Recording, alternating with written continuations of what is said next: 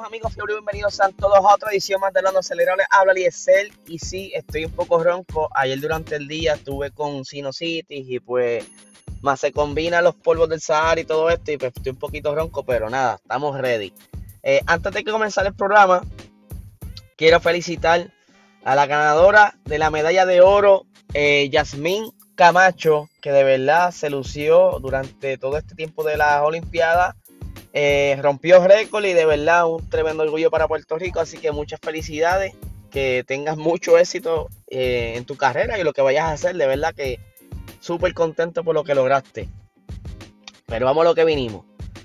Eh, durante el día de ayer fue una de las carreras más extrañas de lo que va de temporada. Nada, ninguna de las predicciones que habíamos hecho fueron acertadas, o por lo menos la gran mayoría del top 10 que teníamos inicialmente pronosticado no fue eh, acertado. Yo creo que el único que yo pegué fue a Daniel Ricciardo en que quedara posición número 10, pero eso fue después del que Vettel fuera descalificado. Pero fuera de lo demás, ni Bota estuvo en, la tercera posición, como yo había dicho que iba a quedar, ni Checo iba a quedar quinto, Nori, esto fue un desastre. Pero la realidad es que cuando hay agua, siempre ocurre algo así. Y es que porque tú sacas al piloto de su comfort zone. Eh, todo el mundo está acostumbrado a correr en seco. Y como no hay manera de tú practicar mojado, no hay manera. Tú no puedes simular eso o sea, en la pista. Porque no es que vas a coger una manguera y vas a, mojar toda la pista y vas a practicar, no, eso no es así. Las condiciones son bien distintas y es por eso que cuando surge el agua en la pista o llueve, por decirlo mejor, eh, ocurren estas cosas. Ya lo hemos visto en Imola, que fue también un pequeño desastre. El mismo Lewis Hamilton eh, se salió de pista. Carlos Sainz se salió varias veces. Eh, George Russell se estrelló con Valtteri Bota, o sea, cada vez que entra el agua a la ecuación, el resultado es distinto. Pero hablamos de Valtteri Bota.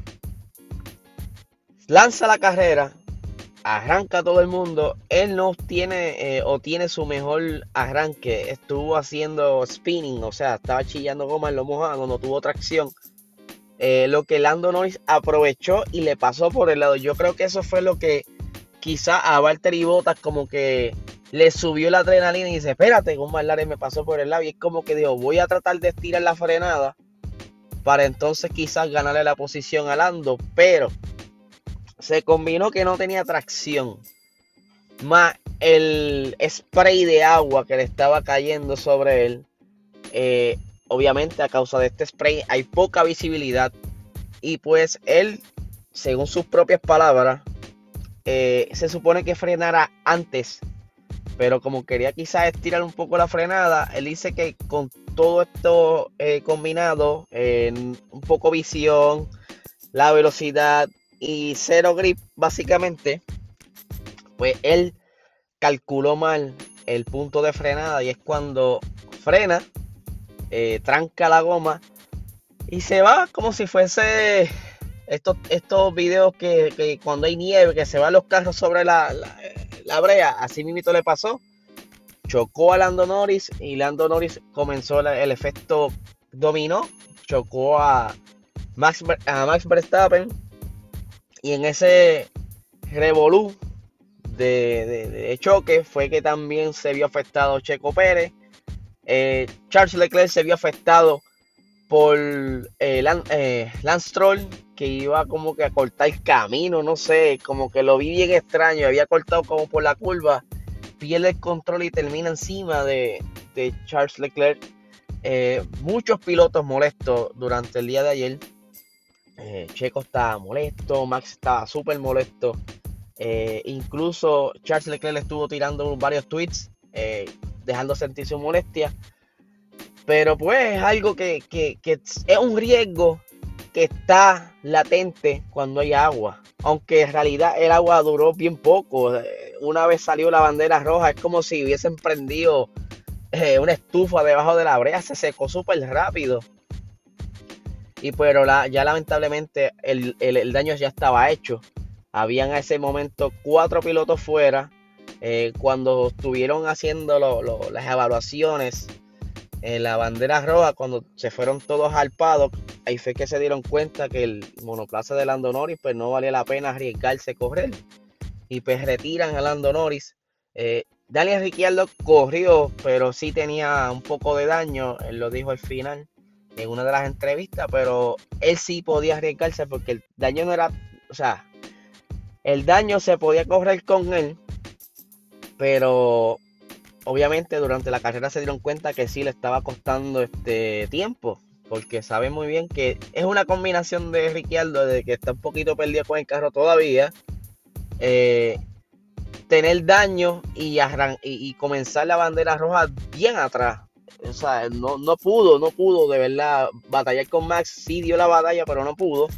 Eh, aunque al final con la descalificación, pues pudo obtener ese punto, pero no era lo que ellos querían. Ellos querían por lo menos alcanzar a una posición séptima, octava, pero pues el día de ayer fue bien raro. Incluso, si no me equivoco, eh, Max o Luis fueron los más que entraron a pits, creo que fueron unas cuatro o cinco veces.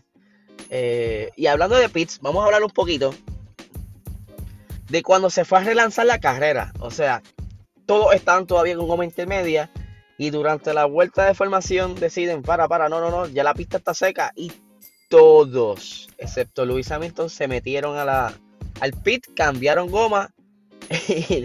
y ese fue el, error de, Mercedes. Debió entrar, pero no se quisieron arriesgar. Pero debió entrar. Quizás si, si hubiera entrado junto con el pack, eh, hubiera, se hubiera quedado al frente y el resultado hubiera sido otro. Pero ahí Esteban Ocon le cogió la delantera. Yo creo fue el primero que entró. Porque estaba, si no me equivoco, segundo. Y aprovechó y todo el mundo cambió goma y se quedó Luis afuera. Cuando entonces, luego que se relanza, eh, Luis Hamilton tiene que darle esa vuelta con la goma intermedia y entrar a los pits. Yo creo que tenía que hacerlo sí o sí, si no iba a ser peor. Eh, entra a los pits y cae en, la, última posición, entonces comienza a remontar. Mientras que Max eh, le hicieron unas reparaciones bien extrañas eh, con tape.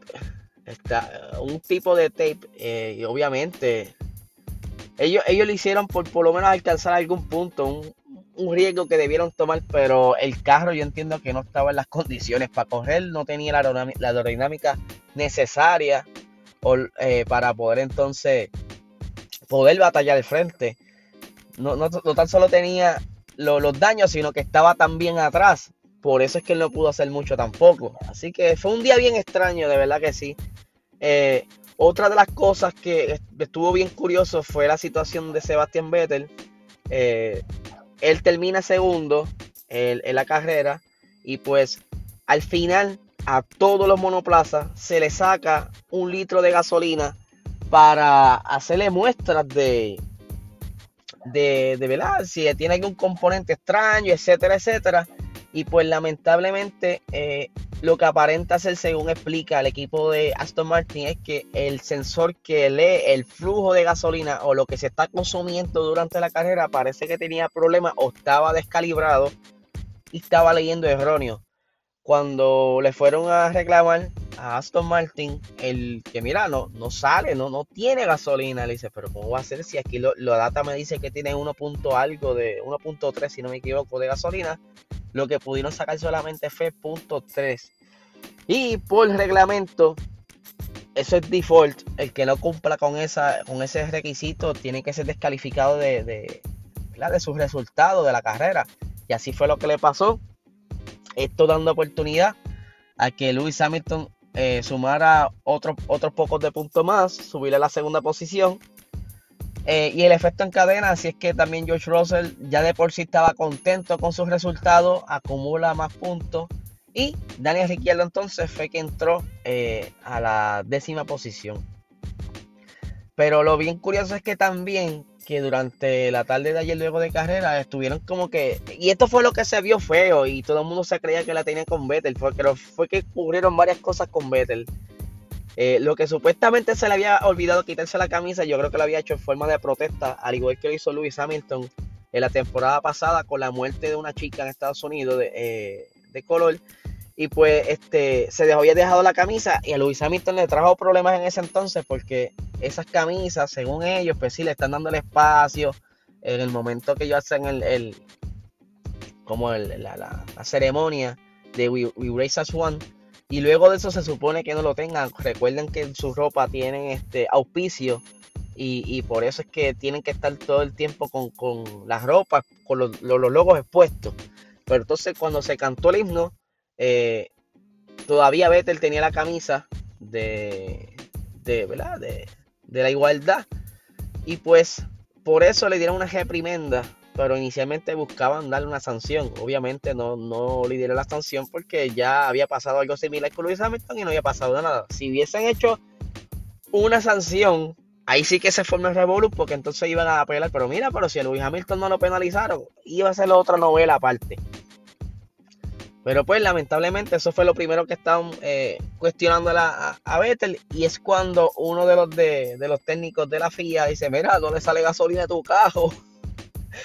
Y pues es por eso que parece ser que le estaban atacando, pero no fueron circunstancias, ¿verdad? Como que casualidades. Eh, otra cosa que estuvo bien curiosa eh, durante la tarde de ayer es que Lewis Hamilton, luego de la carrera eh, y luego de la ceremonia del podio, él se retira donde el médico para atenderse porque él se sentía mareado y como con náusea. Y pues no pudo asistir a varias entrevistas, sí tuvo que ir luego y llegó tarde a la conferencia de prensa obligatoria de la FIA, eh, pero llegó, se notaba que estaba como que medio asfixiado y no, estaba bien, no estaba en su, en su mejor momento, pero luego le explica que, él cree que esto es eh, efecto a largo plazo, luego de, de haber tenido COVID, ustedes saben que el año pasado él, le dio COVID y pues eh, desde entonces dice que no se siente igual. Cada vez que hace alguna actividad física, alguna rutina de ejercicio, eh, incluso en Silverstone, él dice que se sintió más o menos igual, pero no tan fuerte como ayer. Eh, pero se sabe que el esfuerzo físico que hizo ayer fue mucho, ya que él tuvo que remontar desde atrás para por lo menos llegar a una tercera posición y según estaba explicando también eh, Esteban Ocon en la misma entrevista, y esto fue como que, mira, tranquilo, yo contesto esto, eh, porque le estaban preguntando a Luis Hamilton, y dice, mira, no, lo que sucede es que también estuvimos corriendo eh, en una pista que en un momento dado estuvo mojada, al haber calor, pues se crea toda esta humedad, todas estas condiciones de calor, y pues es difícil respirar durante la carrera, y más cuando Luis Hamilton estuvo haciendo tantas, tantos rebases, y, es bien difícil. Y según Esteban para mí también es fuerte. Estoy cansado y, esta noche voy a dormir, voy a caer como palo en, en, idioma puertorriqueño.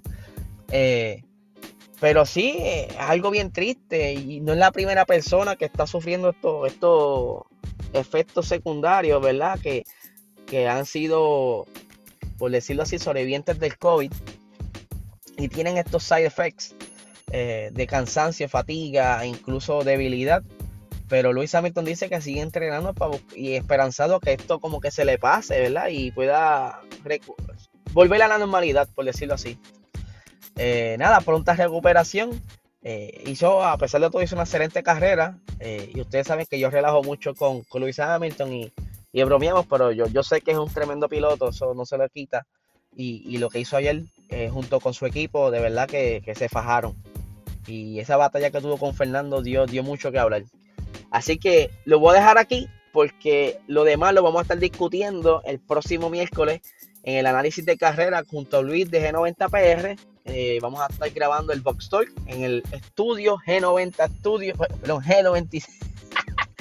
GW5 Studio. Esto de, de la ronquera me tiene hasta confundido este, allá en la Kennedy. Así que lo estaremos grabando y lo estaremos soltando por YouTube. Así que estén pendientes.